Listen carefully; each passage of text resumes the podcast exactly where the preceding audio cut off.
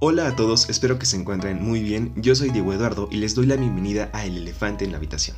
Este es el la segunda parte del capítulo destinado a la felicidad, que como ya había mencionado anteriormente, iba a estar dividido este episodio en tres partes. Las primeras dos dedicadas a los obstáculos que tenemos actualmente para la felicidad, y esto es no, no es por hacernos la víctima, sino explicando que hay ciertas predisposiciones, ciertos puntos de salida de los que todo mundo empezamos, y que esas cosas pueden eh, ciertamente significar unos grandes obstáculos para nuestra búsqueda personal de la felicidad. Y la tercera parte, que como ya había spoileado anteriormente, pero es importante volverlo a recalcar desde un inicio, es que, bueno, la tercera parte va a tratar como de diferentes perspectivas, razonamientos, teorías, filosofías respecto a la felicidad. La idea no es que al final de este, esta serie de episodios tú digas, wow, esta es la felicidad y encontramos una definición general para todos. No, lo que importa aquí es que tú crees tu propia definición de la felicidad, pero tiene que salir de un ejercicio de razón, no, puede no podemos dedicarnos únicamente, y esto es parte de la perspectiva, bueno, al menos desde mi punto de vista, yo creo que no podemos dedicarnos únicamente a sentir o a decir, ah, es que yo soy feliz cuando hago esto y el otro, porque si no vamos a empezar a confundir muchas cosas que no son felicidad. Y esto me baso yo en la definición negativa, ya lo había mencionado anteriormente. Y si no, lo vuelvo a repetir o lo menciono por primera vez.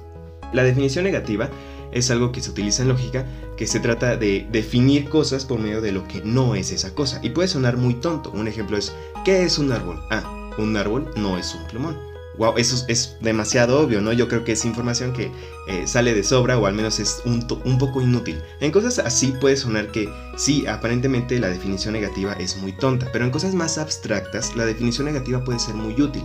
Y de esto nos vamos a valer en el siguiente episodio porque vamos a hablar de que, por ejemplo, la felicidad. Yo puedo saber qué es la felicidad a ciencia cierta o no y de manera personal, subjetiva, etcétera, tampoco. Pero podemos empezar a hacer nuestro ejercicio de razón y proponer cosas que ciertamente no son la felicidad. Por ejemplo, ¿qué no es la felicidad?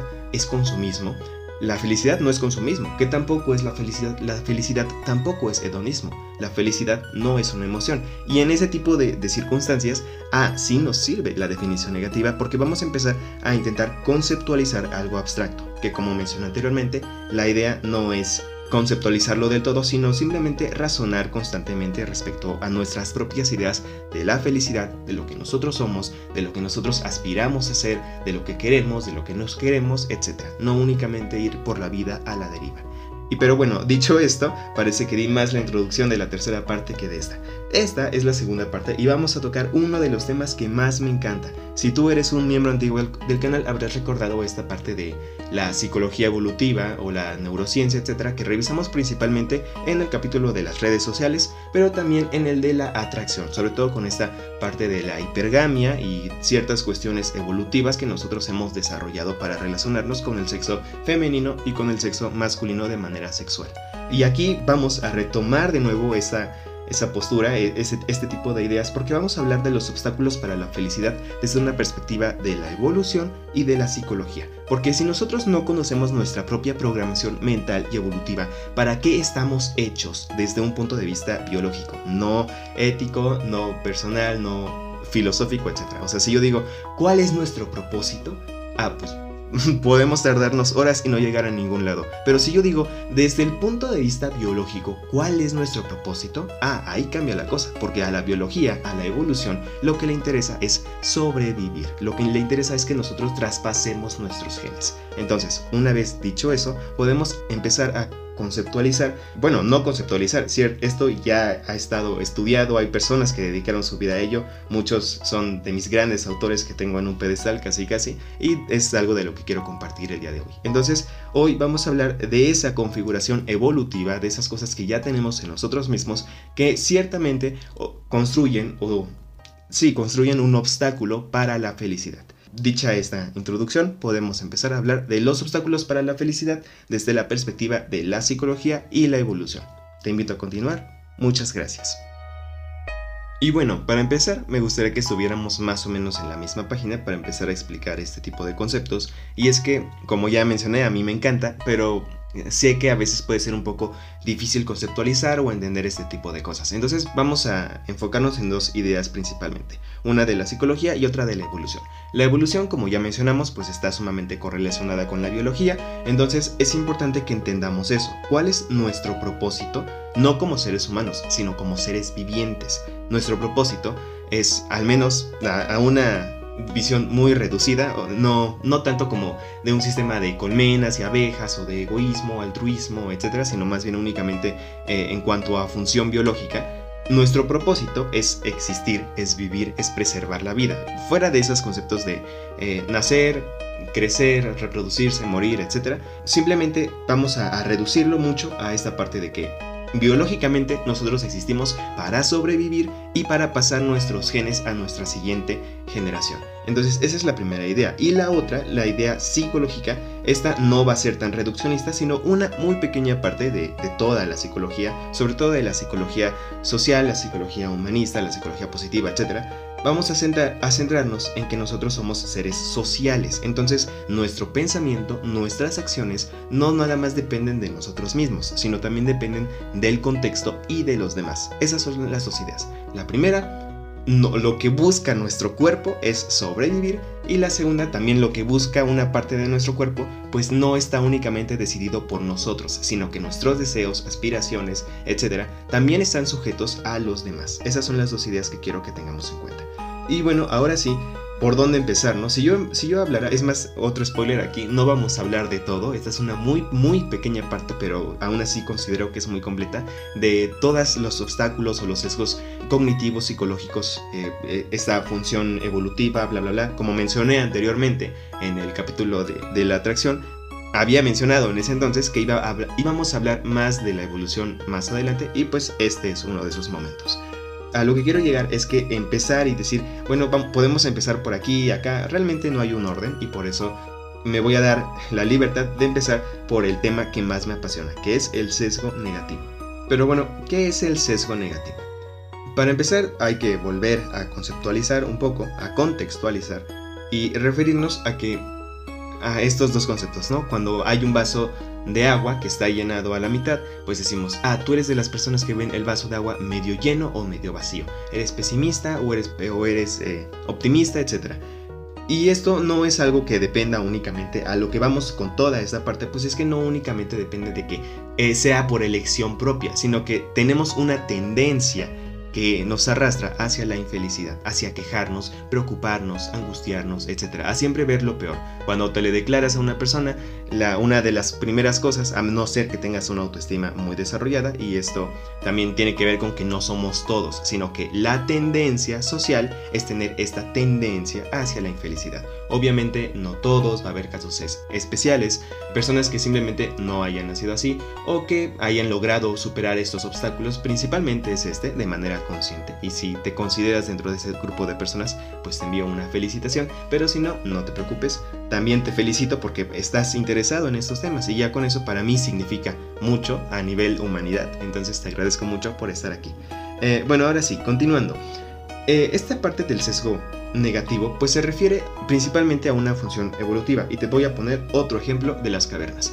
Imagina que tú eres un cavernícola y tú, pues obviamente, eres un cavernícola.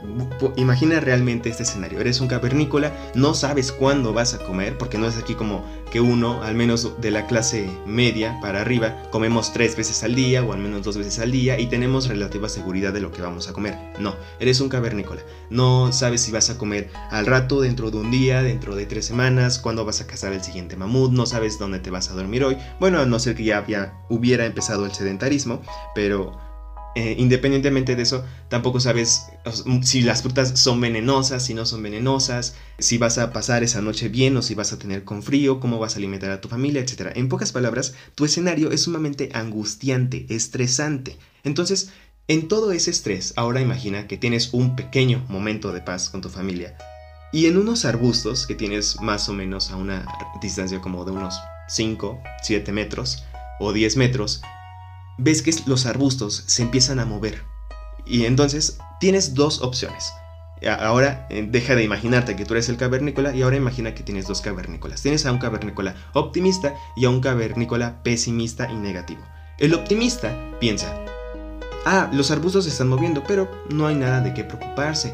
La vida es así, yo podré afrontar los obstáculos con asertividad y yo este, decidiré. Es mejor buscarle el lado optimista a la vida y pensar siempre lo mejor, etc. Tienes ese cavernícola. Y el segundo cavernícola espera lo peor, piensa que es un, un, tigre dientes de sable que está a punto de saltarle y que le va a hacer daño y que tiene que proteger a su familia, entonces crea todo un escenario catastrófico en su mente y ese escenario catastrófico lo lleva a proteger a su familia, mientras que el primer cavernícola, el optimista, como está esperando lo mejor, no se preocupa en lo más mínimo, sigue relajado. Ahora, ¿qué es lo que pasa aquí? En el caso de que haya sido un pájaro, Ok, el cavernícola optimista tenía razón y el cavernícola eh, pesimista se equivocó. Pero en el caso de que hubiera sido realmente un tigre dientes de sable, una amenaza, un depredador o otra persona, otro cavernícola que lo quisiera matar, el optimista estaría muerto. Porque no, pensar lo mejor no fue lo, no fue lo que la evolución diseñó para que nosotros pudiéramos sobrevivir y llegar a donde estamos en el día de hoy. El cavernícola pesimista, el que esperó lo mejor, lo peor en todo momento, es el que protegió a su familia, es el que escapó, es el que preparó las armas, es el que disparó a un saber sin saber qué había ahí, etc. Entonces a lo que quiero llegar con esta parte es que el sesgo negativo es un mecanismo que ideó la evolución para siempre pensar lo peor y eso no quiere decir que nuestro cerebro sea malo y que nuestro cerebro nos odie y ame, que nosotros estemos en ansiedad, en depresión, expectantes de un futuro incierto pero con expectativas negativas más que positivas. No, nuestro cerebro no nos odia. Nuestro cerebro, nuestro cuerpo nos ama, o al menos nos ama en el sentido de que quiere que nosotros vivamos. ¿Y cómo va a lograr que nosotros vivamos? Pensando lo peor porque cuando tú piensas lo peor, te empiezas a preparar, ya sea mental, emocional o físicamente, para la adversidad. Mientras que si tú eras en la caverna un cavernícola optimista, pues muchas veces terminabas muerto, porque esperabas lo mejor de la vida. Entonces, la idea principal del sesgo negativo es que esperar lo peor de la vida es lo que nos llevó a sobrevivir. A la evolución le interesa mantenernos vivos, y si para vivir es más práctico tener miedo y crear escenarios fatalistas que pensar que todo va a salir bien, la evolución es lo que nos decidió para que nosotros pudiéramos evolucionar y sobrevivir y llegar hasta donde estamos hoy en día. Pero este no es nada más un episodio de como que de divulgación. O sea, sí, obviamente me interesa mucho la divulgación, pero también reflexionar acerca de estas ideas. Esto del sesgo negativo yo lo leí en el hermoso libro que ya les he compartido. Es Mo El algoritmo de la felicidad lo estaba confundiendo con la hipótesis de la felicidad, pero también vamos a hablar de ese, de Jonathan Haidt, como hemos estado hablando con al menos los últimos cinco capítulos de este podcast. Pero bueno, eh, entonces, ¿qué es lo que dice Mo Gaudat? Y es con lo que yo concuerdo. Y voy a ponerte unos ejemplos extra aparte de esto. Pues Mo Gaudat dice, ok, eso sirvió en la época de las cavernas. Sin embargo, bueno, eso ya no lo dice él, lo digo yo. Pero tenemos que comprender que la evolución es muy lenta a comparación de la evolución. O sea, la evolución biológica es muy lenta a comparación de la evolución social. Nosotros como seres humanos, en sociedad, tenemos la capacidad de adelantar muchas, muchos, muchos, demasiados miles de años en lo que nos tomaría si estuviéramos solos. Entonces es por eso que nuestro sistema evolutivo no evoluciona tan rápido como evolucionamos, como evolucionamos en sociedad. Muchas veces podrás escuchar a algún cristiano de hueso colorado que dice, si nosotros realmente estamos evolucionando, ¿por qué ahorita ya no estamos evolucionando? Porque la evolución es lenta y claro que lo estamos haciendo, pero generacionalmente es un proceso muy lento y la sociedad avanza demasiado rápido. ¿Cuántos avances no hemos tenido en los últimos tecnológicos? No hemos tenido en el último siglo. O sea, son demasiados. Nuestro cuerpo, nuestra mente no es tan rápida. O bueno, tal vez la mente un poco, pero a nivel biológico no podemos adaptarnos tanto. Entonces, lo que dice, ahora sí, regresando a eh, Mogaudat, es que hoy en día ese sesgo negativo ya no es de demasiada utilidad. Porque como te mencioné anteriormente, o sea, incluso nuestras funciones biológicas y las funciones de algunos animales, etcétera, pues están hechos para cubrirte del frío, protegerte del calor extremo, etcétera. Pero hoy en día nosotros podemos modificar el clima básicamente a nuestro antojo. Nos podemos tapar, nos podemos eh, quitar ropa, etcétera. Nosotros podemos controlar la iluminación, eh, etcétera. Y lo mismo pasa en sociedad. Hoy en día ya no es tan inseguro. Bueno, yo sé que obviamente es muy probable que me estés escuchando desde Latinoamérica, hasta el momento es la mayoría de mi audiencia de, aquí.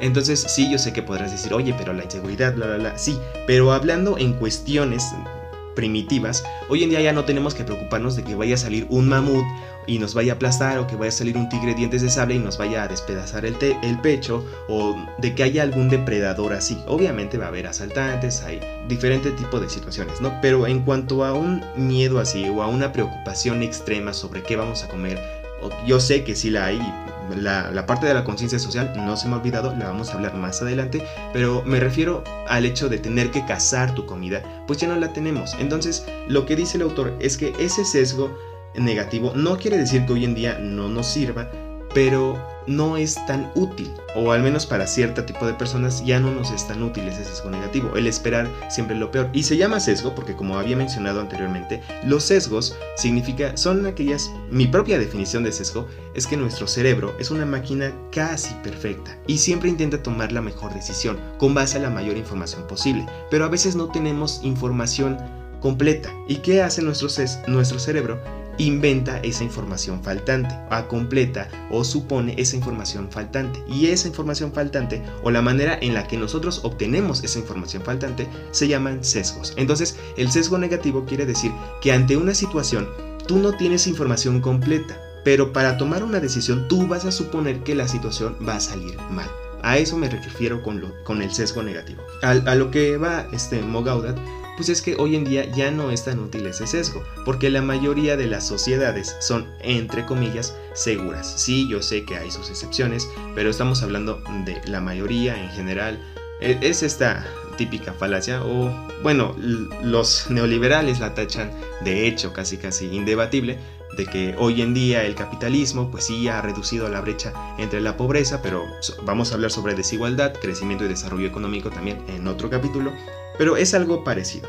Entonces, la mayoría de, las personas ya no estamos tan preocupados, tan estresados, o al menos ya no es el mismo tipo de estrés primitivo que desarrolló ese sesgo negativo. Por lo que el sesgo negativo, a mi opinión, hoy en día, más que ayudarnos, pues nos va a significar un obstáculo, porque también como vamos a hablar en un capítulo dedicado a la inteligencia, pues necesitamos cierto optimismo para poder resolver los problemas. Una persona negativa no puede resolver los problemas, los puede prever, y eso es muy importante, pero resolverlos es cuestión de los optimistas. Entonces es por ello que necesitamos desarrollar esta parte de la alegría, no, de la alegría no, perdón, de la felicidad, y para encontrar la felicidad pues tenemos que ser conscientes de que este sesgo negativo influye y afecta muchas de las decisiones que nosotros tomamos, porque ante cosas inciertas siempre suponemos lo peor, y eso no quiere decir que sea malo o bueno, pero al menos para cuestiones de felicidad no siempre nos va a ser muy útil. Sin embargo, antes, nada más para terminar esta idea,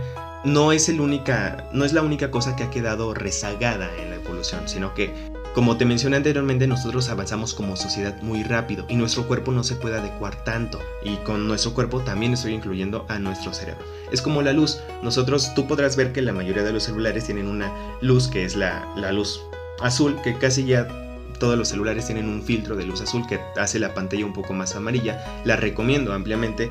Te sugiero que en este momento vayas a configuración. Estoy casi seguro que tu teléfono tiene la opción y también tu computadora puedes instalar un bloqueador de luz azul que hace en tu pantalla un poco más amarilla y eso evita que te lastimes la vista. Pero si tú te pones a investigar cómo funciona realmente este esquema de la, de la luz azul, la luz amarilla, etc., pues verás que funciona con que nuestro cuerpo está hecho para seguir el, horario normal o sea, el ciclo de la luna y el sol.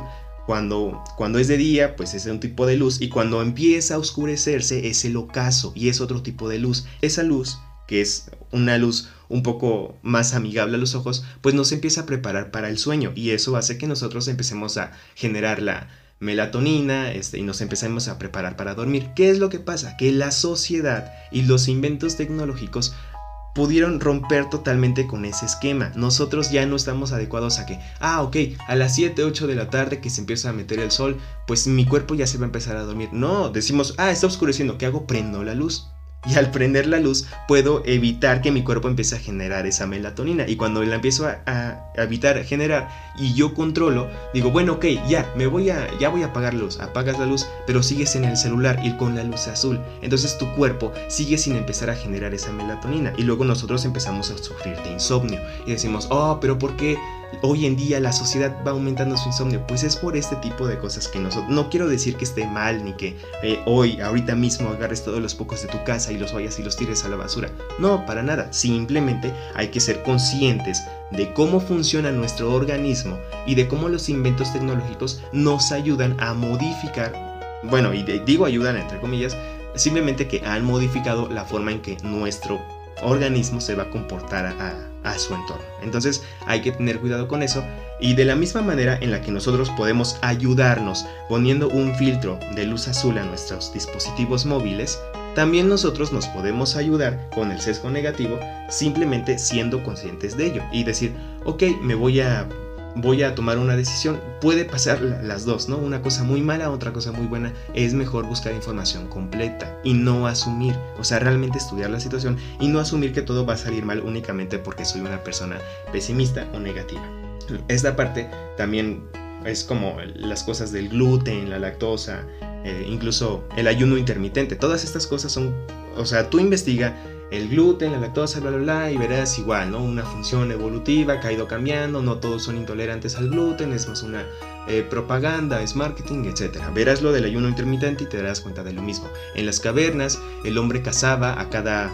O sea, no cazaba cada rato, no comía tres veces al día. Comer tres veces al día es un invento del capitalismo. Sé que esto suena demasiado chairo, como podría decir un neoliberal, pero eh, tiene su lógica esto, esta parte del ayuno intermitente. Lo que habla del ayuno intermitente es, pues eso, ¿no? Que el cavernícola no comía tres veces al día, entonces nuestro organismo no está hecho para comer tres veces al día y de ahí vienen problemas cardiovasculares, de inflamación, etc. Los nutriólogos, hay algunos que lo apoyan, otros que no, etc. Como te digo, eh, revisa tú mismo, pero todos estos ejemplos tú dirías, bueno, ¿qué tienen que ver con la felicidad? Sigo concentrado aquí en el sesgo negativo con el hecho de decir, nuestro cuerpo ha cambiado y ha cambiado por la forma en la que la sociedad no únicamente se comporta con esa parte de comer tres veces al día, también busca sobre la leche, o sea, el, quien nos ha vendido la idea de que tenemos que tomar leche, para empezar fue el, el gobierno estadounidense, pero esa es otra historia no tenemos, somos el único animal que toma leche de otro animal, ¿eso te parece muy razonable? Pues no, muchas cosas que hacemos no tenemos ni idea de por qué las hacemos. Entonces, el reflexionar sobre ese tipo de cosas nos va a hacer decir, ah, ok, bueno, tengo que consultar lo del gluten. Ah, ok, bueno, tengo que ver lo del ayuno intermitente, tengo que ver lo del filtro de luz azul y tengo que ver lo del sesgo, este, sesgo negativo, ¿no? Únicamente con ser consciente. Con que hayas escuchado eso, ya al menos ya se plantó la semilla en tu cerebro y ya con eso puedes empezar a buscar o a plantearte o a no ser tan negativo la próxima vez que te enfrentes a una situación. Aunque, antes ya, para terminar con el sesgo, negativo, no es tan malo. Una vez en terapia, a mí me hablaron del término autoboicoteo, porque me decían que me estaba autoboicoteando, y yo busqué, ¿no? Bueno, ¿qué significa el autoboicoteo? Y la idea es que nosotros tenemos dos sistemas. Un sistema que nos impulsa hacia adelante. Ante cualquier decisión, nosotros tenemos dos sistemas. Un sistema que nos impulsa hacia adelante y otro sistema que nos impulsa hacia atrás. ¿Cuál es el bueno? ¿Cuál es, el malo? Ninguno. Nuestros dos sistemas quieren lo mejor para nosotros mismos. Esto en, en, la parte del cerebro, ¿no? No es que haya un sistema específico, no. Es una analogía. Entonces, un sistema te va a impulsar a que tomes las decisiones y otro sistema te va a impulsar a que no lo hagas. Un sistema quiere, el primer sistema, el que te impulsa hacia adelante, quiere lo mejor para ti en el aspecto en el que dice nosotros podemos conseguir más y nos va a ir mejor. Pero el otro sistema, el que te empuja hacia atrás, te dice no, no lo hagas y no porque te desee el mal, sino porque si sale mal vamos a perder los dos. Mientras que uno piensa en ganaremos los dos, el otro dice no quiero que lo hagas porque podemos perder. Entonces te cuida.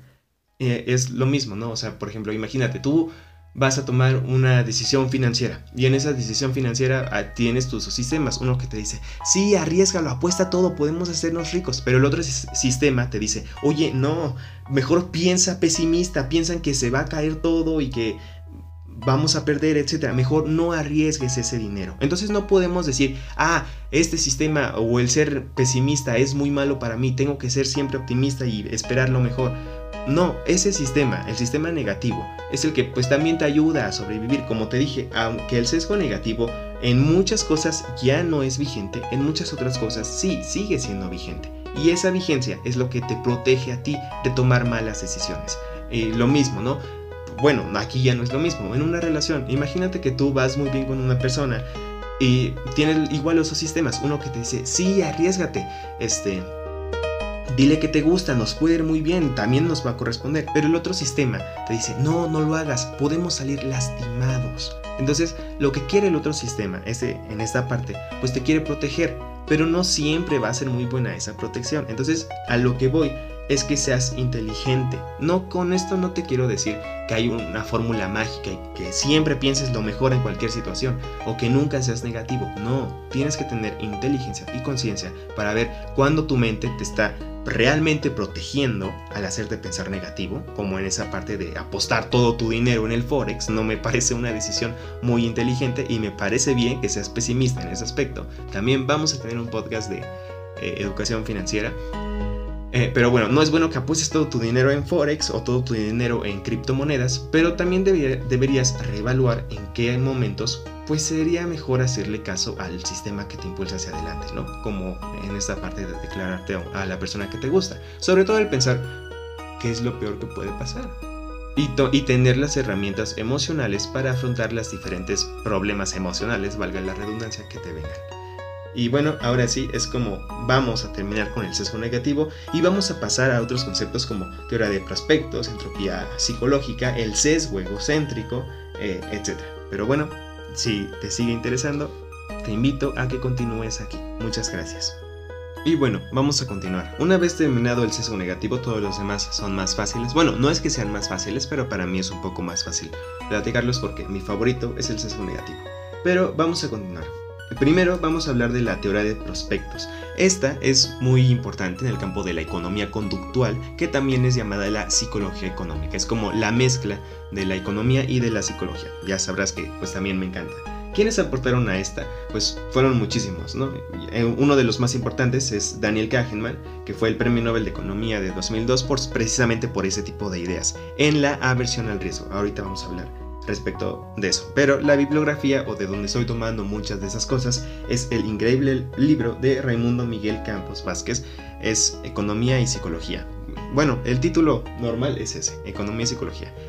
¿Qué es la teoría de prospectos? Pues esta básicamente habla de la aversión al riesgo y, y, a las experiencias negativas. ¿Qué es la aversión al riesgo? La aversión es rechazo, entonces puedes sustituirlo como rechazo al riesgo.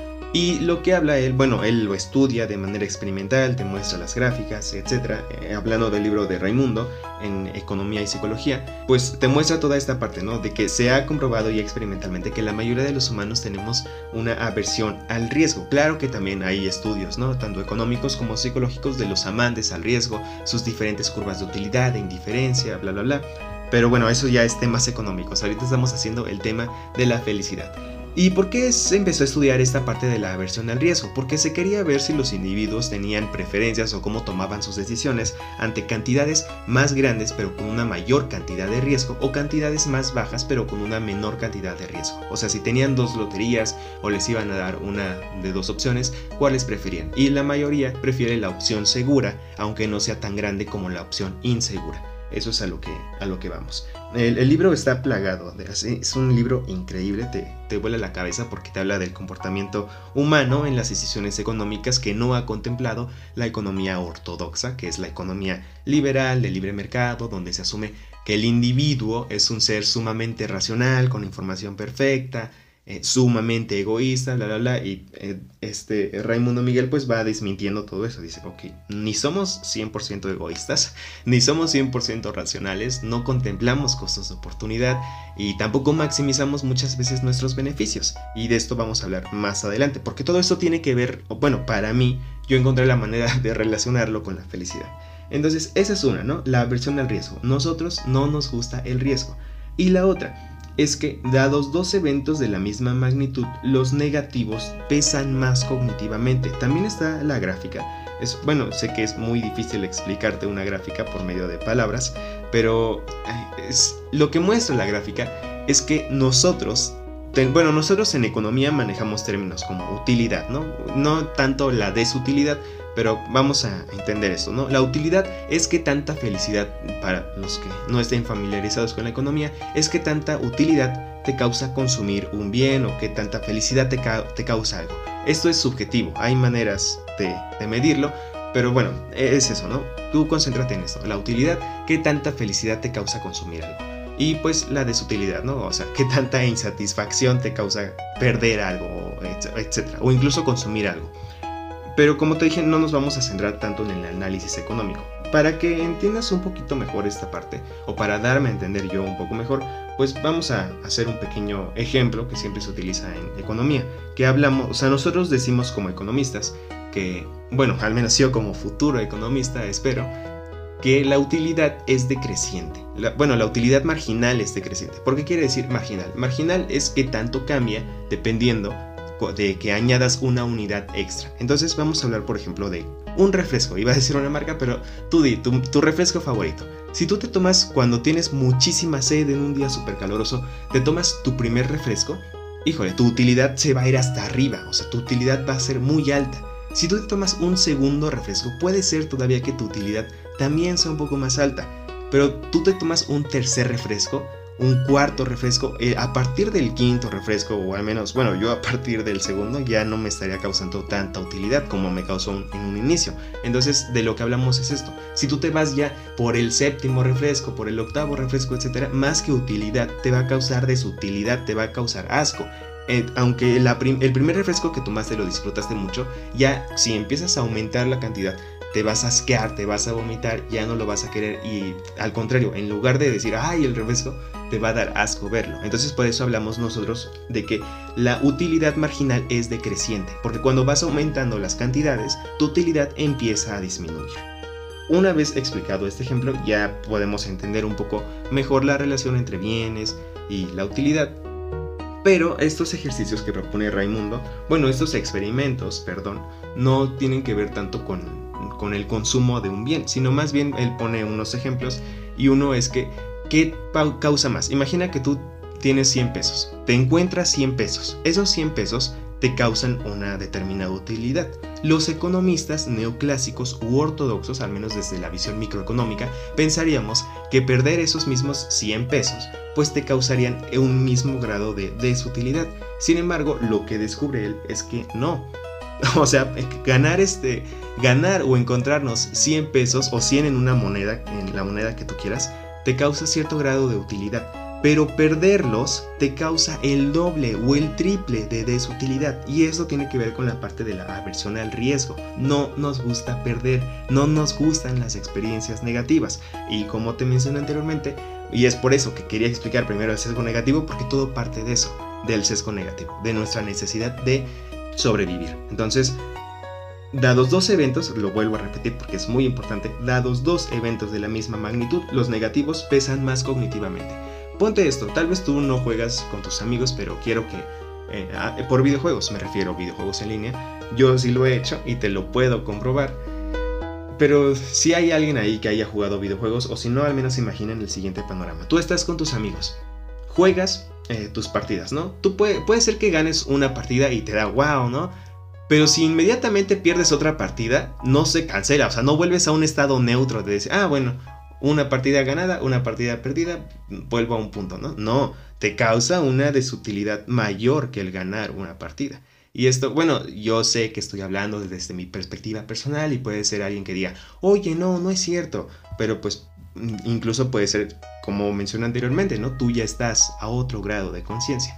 Pero en general así, ¿no? Yo veo el comportamiento de mis amigos cuando jugamos y es totalmente cierto. Nosotros podemos ganar, este, o bueno, tengo un amigo que incluso puede perder una partida, pero no, no, se recupera ganando una partida inmediatamente, se recupera ganando hasta dos partidas después. O sea, para él perder una, una partida le causa el mismo nivel que ganar dos partidas. O sea, a ese punto apenas se igualan. Y esto pasa con muchas cosas, no únicamente con las partidas, ¿no? Sino como te mencioné anteriormente, con las partidas, con el dinero, con lo que esperamos de las demás personas, etc. Entonces, en cuanto, esto ya es más psicológico que evolutivo, pero eh, es importante comprenderlo, ¿no?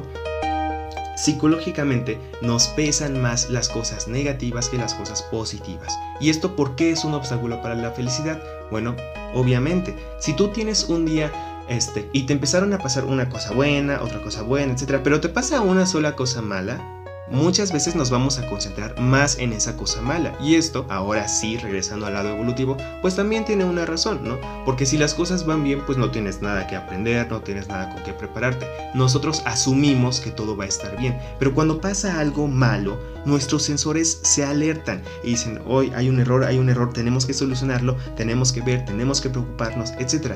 Y te olvidas de todo lo demás que ha ido bien. Y eso también lo vamos a conectar en el siguiente, de la felicidad, eh, con la parte de la gratitud. Porque nosotros estamos hechos para dar las cosas por sentado. Y cuando tú dejas de dar las cosas por sentado, vas a ser más feliz. Vamos a ver que la gratitud es una gran herramienta para ser feliz en la sociedad actual.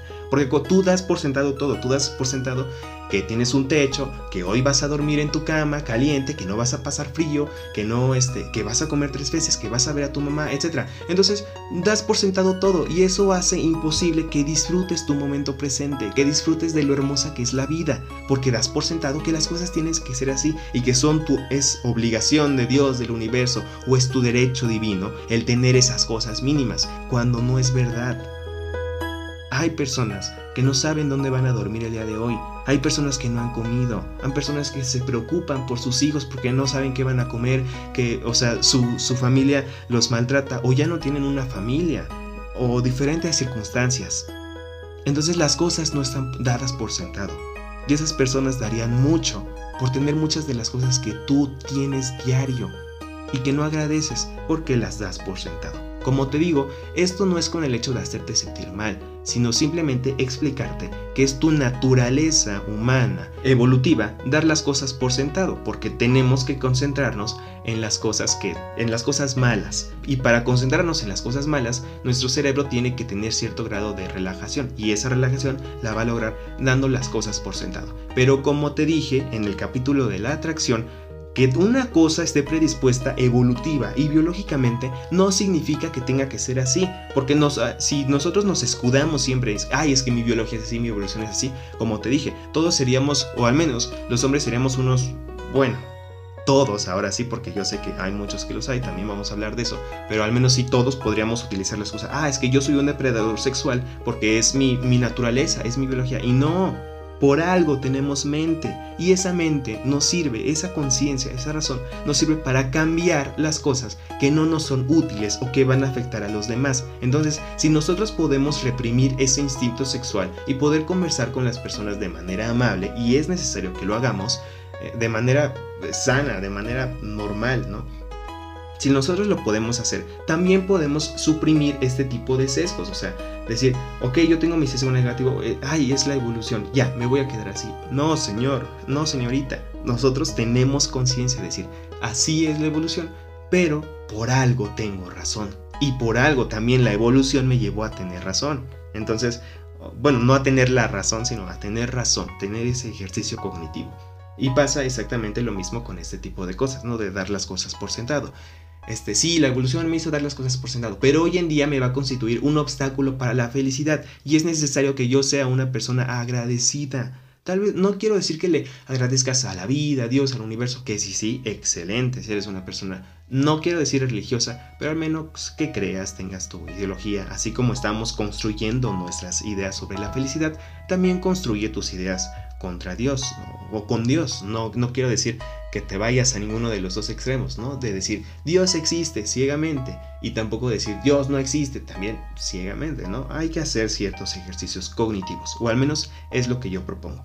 Pero bueno, a lo que voy es eso, ¿no?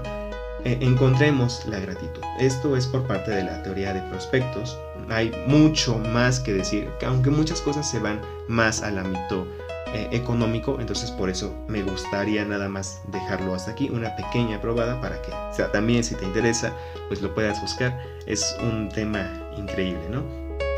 Que también se relaciona un poco con la entropía psicológica, pero esta también no hay mucho que decir, o sea, son términos que los diferentes autores utilizan para nombrar a lo mismo. O sea, incluso esta parte del sesgo negativo, yo lo encontré en el libro de Mo Gaudat, pero también está en el libro de Jonathan Hay de la hipótesis de la felicidad.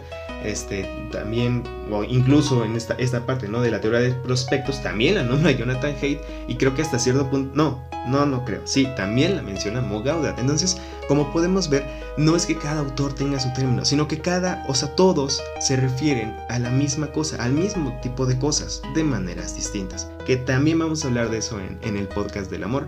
Pero bueno, perdón, me estoy emocionando demasiado.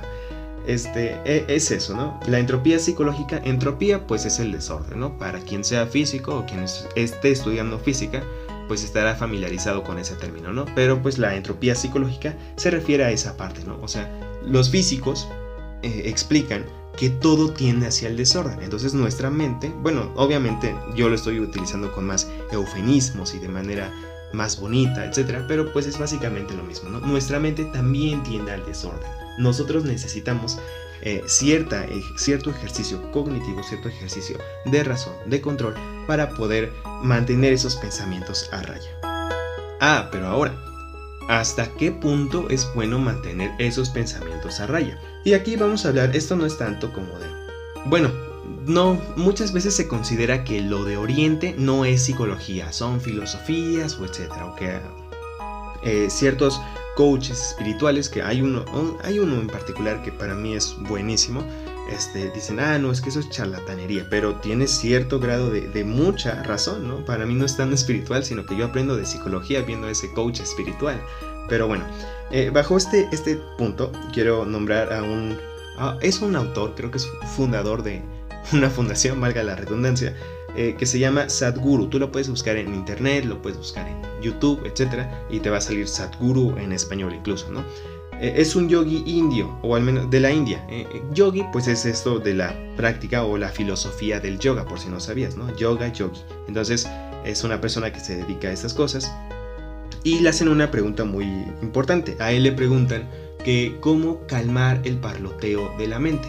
Pero antes de esto, yo te. Bueno, el parloteo de la mente, sobre todo las personas que tenemos insomnio, pues estaremos familiarizados con él.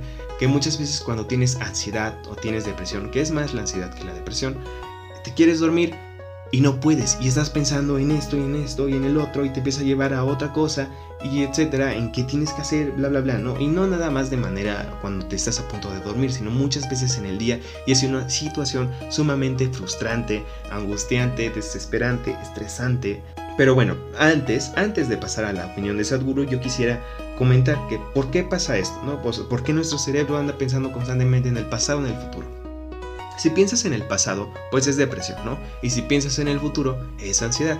¿Pero por qué? Porque nuestro cerebro, como te dije, es una máquina casi perfecta, pero aunque sea perfecta o no, siempre busca lo mejor para nosotros. Y parte de eso es buscar en el pasado y seguir analizando, procesando, este, intentando aprender, recuperar cosas, etcétera, y otra en el futuro para prever las situaciones, es decir, ay, no, es que puede pasar esto, pero si es así, tendría que hacer esto, esto, esto o el otro, bla, bla, o sea, o aunque sea, muchos dirán, oye, pero es que yo pienso en el futuro y es muy angustiante y ni, ni, siquiera pienso en una solución o en cómo preverlo. Pues no, pero al menos tu cuerpo ya te está preparando emocional y físicamente para esa tragedia que ni siquiera sabes si va a pasar, pero al menos te está preparando, ¿no? De cierta manera. Es como los sueños muchos este, científicos han buscado la manera de decir, bueno, ¿de qué tratan los sueños? ¿Para qué nos sirven evolutivamente? Es como un ombligo que no sirve de nada, ¿ok? Pero muchos llegan a la conclusión de que los sueños nos sirven para anticipar posibles escenarios a los que nos podemos enfrentar, porque muchos animales también sueñan, y ellos sueñan precisamente con este tipo de escenarios. Entonces, pues de lo que hablas es esto, ¿no? O sea, nuestra mente anda creando muchos escenarios, es, esta parte de la ansiedad, para prepararnos, para hacer que nosotros preveamos esa situación o al menos nos preparemos emocional o físicamente. Pero ahora sí, pasando a la opinión de Sadhguru. ¿Qué es lo que él explica? Y es por eso que te digo, ¿no? O sea, sí, tú puedes decir, ah, la opinión de Oriente, no son ciencias, es filosofía.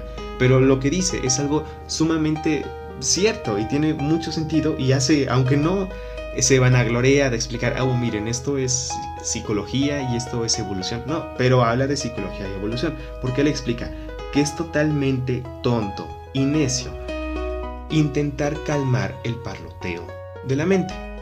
¿Pero por qué?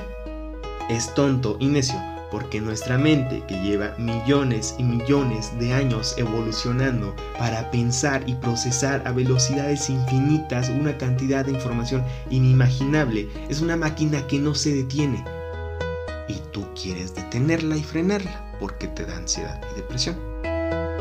No, eso es a lo que va él, o sea, dice, no, no suena hasta incluso ridículo, o sea, tan solo el querer, ¿no? Y el segundo, el pensar que vas a poder con, este, detener ¿no? a esa máquina imparable que tienes adentro de tu cabeza, que todo el tiempo anda procesando demasiada información al mismo tiempo sobre diferentes espacios, o sea, temporales, porque tu cerebro no está nada más aquí, anda pensando en el mañana, en el futuro, etc. Incluso mi cerebro en este momento, no, no estoy únicamente aquí, ¿no? Grabando, no, pues estoy pensando en toda la información que tengo que estar recopilando del pasado, del futuro, la que va saliendo en la marcha. Entonces el cerebro es una máquina grandiosa. El problema es, es ese, ¿no? Cuando cuando pasa eso, te recomiendo que busques el video original, literalmente ponle así, Sadhguru, cómo callar el parloteo de la mente en YouTube, te va a salir, pero pues explica esto, ¿no? O sea, que tienes que elevarte y dejar de resistirte. Esto no lo dice nada más él, o sea, muchos como Bruce Lee o Robert Greene, que realmente explican lo de Bruce Lee, pues explican esta parte, ¿no? Que puede sonar muy hippie, pero tiene mucha razón. Sé como el agua, fluye, no te resistas a nada, que también lo vamos a hablar más adelante en la parte de que la felicidad tiene que ver con afrontar las emociones como si fueran nubes. No lo vamos a explicar del todo aquí, pero puedes ir pensando sobre esta analogía, ¿no? Trata a las emociones como si fueran nubes. Eh, todo esto pues tiene que ver con psicología y evolución. nuestra mente evolucionó para procesar mucha información. No la puedes detener solamente porque sí. Lo que sí puedes hacer es dejar de resistirte y es empezar a buscar otro tipo de herramientas emocionales que te permitan. O sea, hay una, hay una frase muy buena que la, la escuché, seré totalmente honesto, la escuché de un campeón de un videojuego que, que juego y él dice que la armadura es para los faltos de precisión. Entonces es totalmente cierto. Para mí, para mí, cuando te vas a enfrentar a una situación adversa, tienes que tener una, un gran conocimiento o al menos eh, estrategias emocionales para poder afrontar las cosas. Porque es más, para mí es más fuerte quien en su momento puede afrontar las diferentes circunstancias negativas que se le puede presentar en la vida con asertividad y con eh, estoicismo que una persona que, o sea, porque tú puedes prever muchísimo, pero si no, y, y hacer los planes que tú quieras, ¿no? Incluso me parece que es en el libro de las 33 estrategias de la guerra de Robert Greene, ¿no? Donde te explica que el buen estratega sabe actuar en el momento, porque ninguna persona que se pueda jactar de ser un buen estratega hace un plan perfecto. O sea, todos los estrategas que se que se consideran a sí mismos como tal y dicen, tengo un plan para esto, para esto, para esto, para esto, para el otro, saben que si su plan no sale como quieren en ese momento, ellos tienen las herramientas para improvisar sobre la marcha. Y eso pues requiere inteligencia y práctica, que es más práctica que inteligencia. Y la inteligencia llega con la práctica. Entonces te invito a que si tú tienes eh, este tipo de parloteo en la mente que no se detiene y además de eso eh, andas constantemente preocupado por las cosas, intenta en menor medida no hacer planes para ciertas cosas. Si eres una persona demasiado controladora, que también lo vamos a seguir hablando aquí, intenta este, decir, bueno, hoy no voy a controlar esto. Mañana veo cómo le hago. Y en ese, o cuando llegue el momento, veré qué haré. Y te vas a dar cuenta de que muchas veces vas a encontrar una solución. Tu cerebro, o sea, de la misma manera en la que confías en tu cerebro para que haga planes y, este, y te prepare demasiado para las circunstancias, dile, ok, aprecio que te preocupes por mí, pero ahora no te preocupes por mí desde cinco días antes, ¿no? Preocúpate por mí en su momento. No quiere decir que no, no tengas cierta previsión, pero también empieza a acostumbrar a tu momento a reaccionar a las diferentes problemáticas que tienes en el momento, para que tú poco a poco puedas subir tu confianza en ti mismo o en ti misma y puedas decir, ah, ok, no me tengo que preocupar porque ya sabré y ya tendré las herramientas que necesito en su preciso momento. No voy a comer ansias. Entonces, eso es por esta parte. Y por último, vamos a terminar con el sesgo egocéntrico. Y bueno, el sesgo egocéntrico. Se llama así, realmente no lo sé muy bien, estoy seguro que lo encontré con otro nombre mucho más psicológico, pero no lo recuerdo muy bien, pero como te dije, este, tienen así sus diferentes nombres, pero todos se refieren a la misma cosa. El sesgo egocéntrico, como ya te dije, sesgo.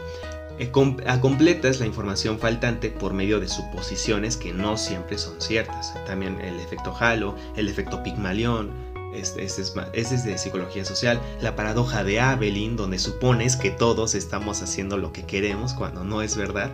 Eh, y ese es un gran obstáculo para la psicología organizacional o para la toma de decisiones de, los líderes. Pero bueno, continuando con el sesgo egocéntrico, pues es esta parte, ¿no?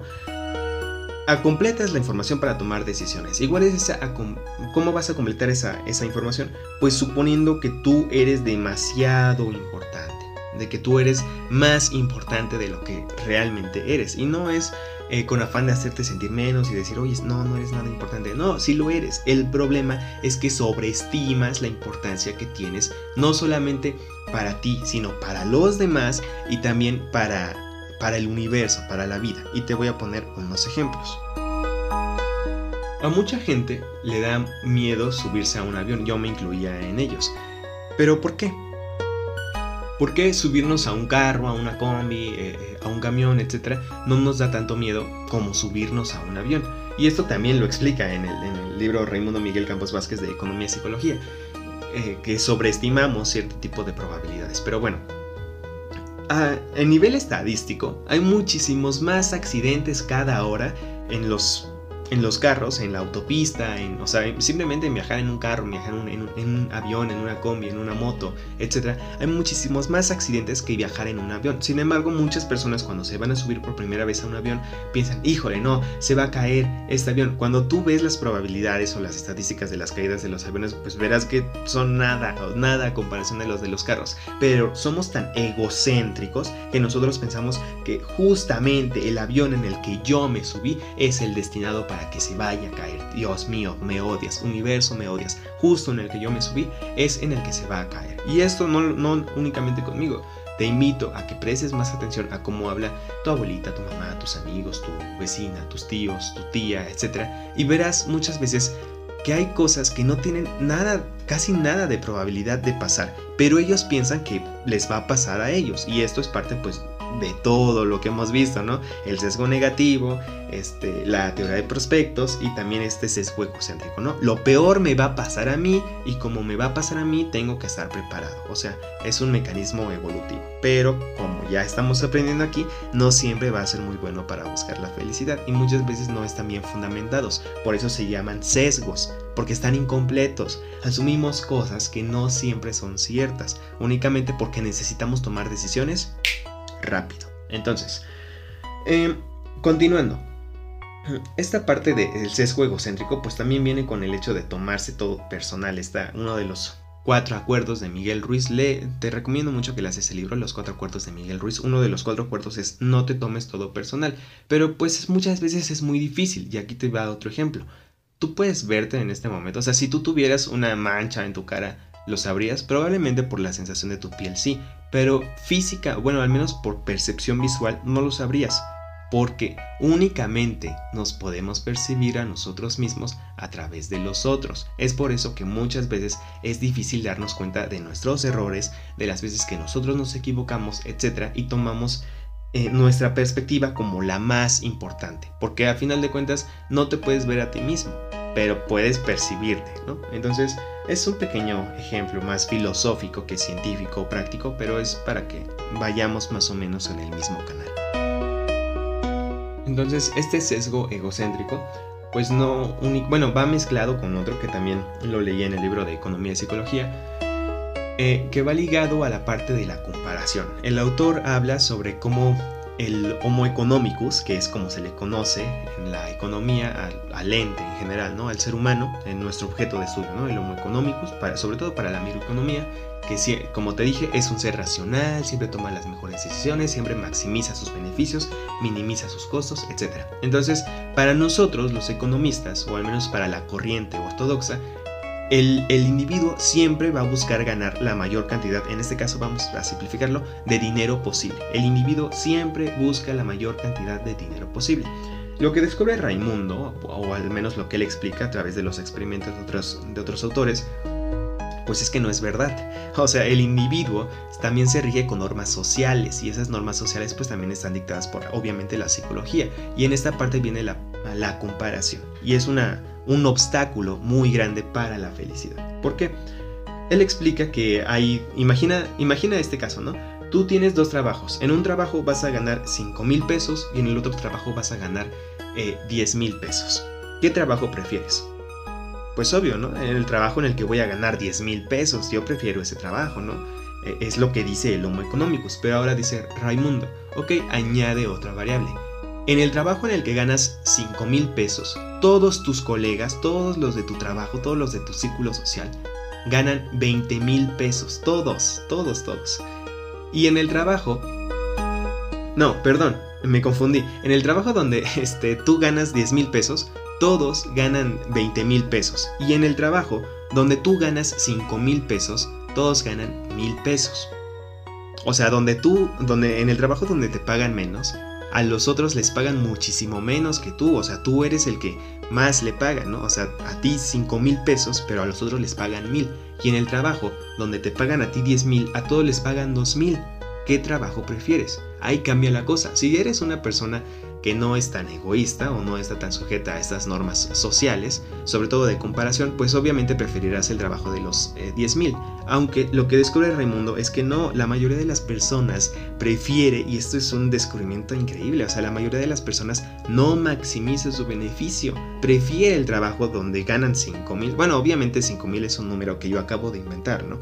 Pero a lo que se refiere es esto, prefieren ganar poco, pero eh, en, ese ganar poco ser de los que más ganan en su círculo social, que ganar más, pero ser de los que menos ganan en su círculo social. Y es como dice el dicho, es mejor ser este, cabeza de ratón que cola de león. Y esto pues es un tema sumamente importante porque si tú te pasas la vida comparándote, y esto como te dijo, no es únicamente cuestión tuya, sino que por predisposición evolutiva, social y psicológica ya venimos así, pero este tipo de comparación no muchas veces más va a ser muy bueno, esto ni siquiera para la evolución, ¿no? Sino también para nuestra felicidad. Y es por eso que el darnos cuenta de estas cosas es lo que nos va a llevar a ser más conscientes de nuestras decisiones y sobre todo de nuestros pensamientos. Ver qué pensamientos están fundamentados y qué pensamientos realmente no lo están.